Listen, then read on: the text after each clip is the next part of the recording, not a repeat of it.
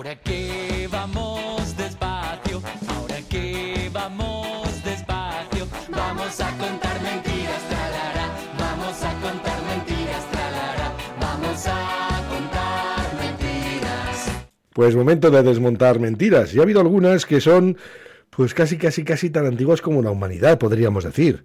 Así que vamos a ir a desmontar precisamente algunos de esos bulos que han corrido como la pólvora durante pues siglos y siglos, por decirlo de algún modo, porque los negacionistas de la evolución, digamos que han existido desde siempre. Asier Ruiz es, eh, en este caso, biólogo.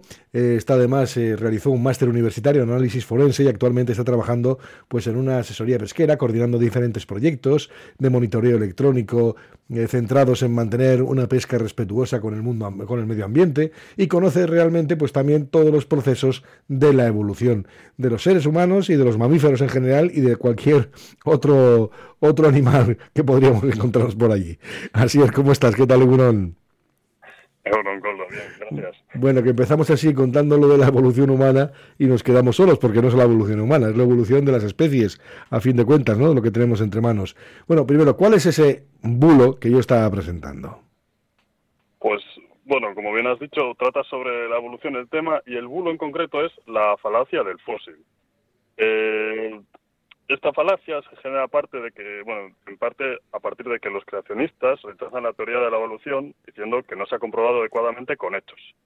Parecen olvidar también que su propia teoría no está apoyada tampoco por ningún hecho. Pero bueno, eh, cuando se les ofrecen pruebas, como por ejemplo Ambulocetos natans, que es un fósil de transición entre mamíferos terrestres y terrestres antiguos y las ballenas modernas, responden que hay dos huecos en el registro fósil. Esto sí que es verdad que es una réplica inteligente, pero demuestra que, hay un profundo error en, bueno, en cómo lo han entendido, ¿no? Entonces, a esto se le llama la falacia del fósil, que es el bulo que vamos a tratar, que se trata de que la creencia de que un solo fósil una única pieza de datos constituye una única evidencia para un proceso multiforme como lo es la evolución. Bueno, pues entonces nos centramos en los creacionistas, que también es verdad que tú decías antes, jamás han presentado una prueba de su, bueno, de lo que ellos creen, de su creencia, vamos. Eso es, y es que de hecho eh, exigen un solo fósil transicional que demuestre que la evolución es un hecho. Y luego, Dicen también que no hay fósiles de transición en ningún lugar, y especialmente de los seres humanos. Realmente ellos se defienden de que el registro fósil entero es una vergüenza para los, para los evolucionistas. Los especímenes de, especímenes de Neandertal, por ejemplo, son esqueletos deformados por artritis o por algún otro tipo de malformación. Y que, bueno, que ya mm, otros homo, homo más antiguos, como el Homo erectus o ya directamente los Australopithecus, no se les puede clasificar como, como humanos, son directamente simios. Pues de eso se trata, ¿no? De que de los simios llegan los humanos. Eso es. Y es que eh, realmente sabemos que la evolución ocurrió, pero no a causa únicamente de, estos fósiles de transición, ¿no? Como he mencionado antes a Ambulocetus natans, sino que gracias a los datos provenientes de muchos campos científicos, como la geología, la paleontología, la biogeografía, la genética a día de hoy, que ha evolucionado un montón, biología molecular y muchas más, pues se ha, se ha comprobado que esta se ha dado, ¿no? O sea, no hay un solo descubrimiento que en, en, uno de estos campos que diga que sea la prueba de la evolución, sino que hay muchas muchas compilaciones de datos evolutivos y, y esto da fe de que esto ha ocurrido, que es real, que es así. Bueno, ¿y el crocopato no les vale tampoco? Pero el crocopato es, es un caso curioso que, bueno, es fue una, una manera utilizada por, por un famoso actor, Kirk Cameron, eh, para refutar la, evolución. Porque aquí lo que él quería demostrar es que cómo es posible que dos especies que están relacionadas eh, entre ellas, como son pues las, las aves y los reptiles, cómo no pueden tener una cría quimérica. Y bueno, pues esto se debe a que el último ancestro común que tuvieron los patos y los cocodrilos fue hace 245 millones de años.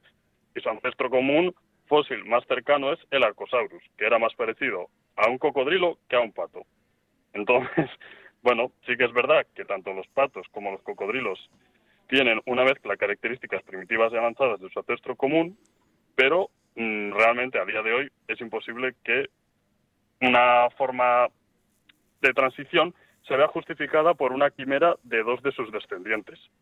Los creacionistas pretenden que las quimeras serían evidencia de la evolución. Sin embargo, el argumento del crocopato demuestra que los creacionistas no entienden las afirmaciones reales hechas por la teoría de la evolución. Bueno, pero realmente no hace falta un fósil transaccional, ¿no? Para, para saber que, que, venimos de una evolución. Eh, eso es, o sea, relacionado con ese único fósil transicional del que tanto hablan, eh, un fósil de transición es uno en el que se ve como si fuera un organismo intermedio entre dos linajes. Véase, tendrá características del linaje A y algunas del linaje B.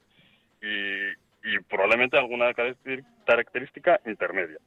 Los fósiles de transición pueden ocurrir entre grupos de cualquier nivel taxonómico, mm, como puede ser, pues, por ejemplo, entre, pues eso, pues como bien he dicho, cocodrilos y patos por un lado, o mamíferos y reptiles. Eh, no hay nada en la teoría de la evolución que diga que una forma intermedia pueda tener una sola línea de descendientes, además, y luego que la propia propia forma intermedia luego tenga que extinguirse y no haya podido coexistir con, especies futuras. En, este aspecto, eh, lo ideal sería que el fósil que se encuentra, el fósil de transición, estratigráficamente entre la primera aparición del linaje ancestral y, la del descendiente. Tú observas, tú dices que puede haber dos linajes eh, que pueden convivir. Los seres humanos convivimos con los simios. Eso es, eso es. O sea que hay dos, que hay dos vías. Una vía que, se convirtió en humana y otra que se mantuvo simio. Digo yo, ¿no? Que será el planteamiento. Efectivamente. Es que es, la, o sea, convivimos las dos especies. Que no hay transición en una y otra y no se extinguió la anterior, quiero decir. Eso es. Y, es más, eh, muchas veces también hablan de, la falta de, fósiles de, transición. Y, claro, mm, hay que tener en cuenta que la fosilización es un proceso muy raro y que ocurra, tiene que darse unas condiciones muy concretas. Puede ser que haya una, un momento de especiación a raíz de, de, fronteras físicas que nosotros no podemos controlar, ¿no? Entonces, eh, es una especiación que se ha dado de manera muy rápida y justo en esa zona no ha habido las condiciones concretas para ver una fosilización.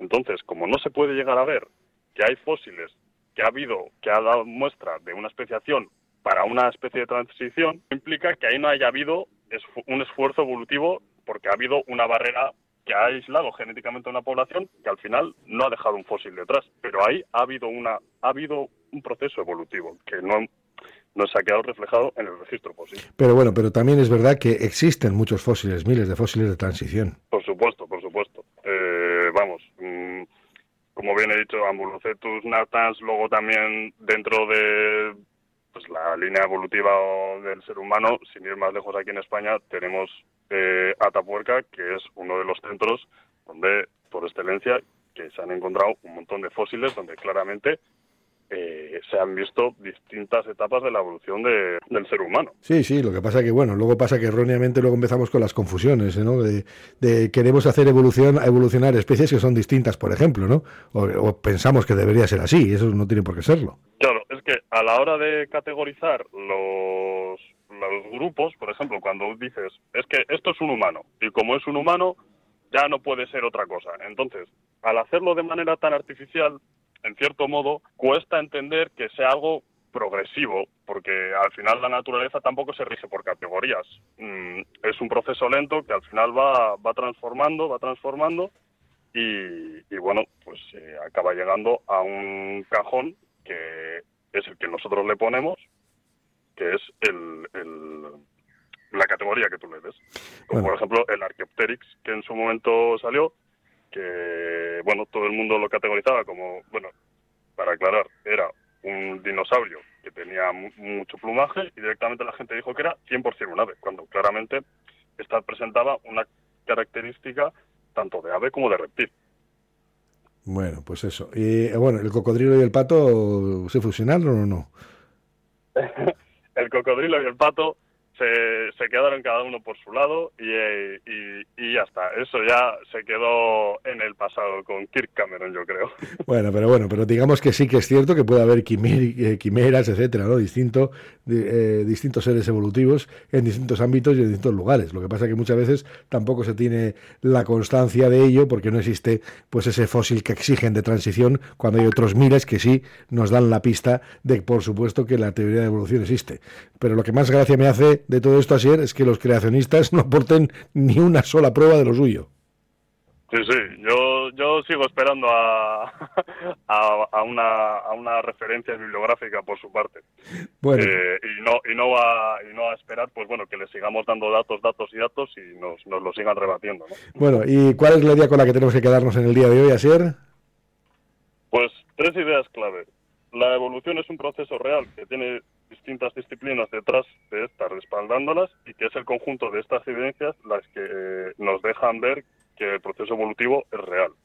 Luego, que la falta de fósiles puede ser evidencia de cambios rápidos y no una carencia de evolución gradual y que, bueno, finalmente el crocopato no existe y los cruces de animales con un ancestro común de millones de años no pueden darse tan fácilmente. Pues así Ruiz, desde Logos el Cartea, la Asociación de Divulgación Científica que nos ayuda precisamente a desmontar mentiras. Aquí, en esta sintonía, la de Radio Popular, Río Ratia. Asier, que tengas buen día, es que ricasco. Igualmente, Agur.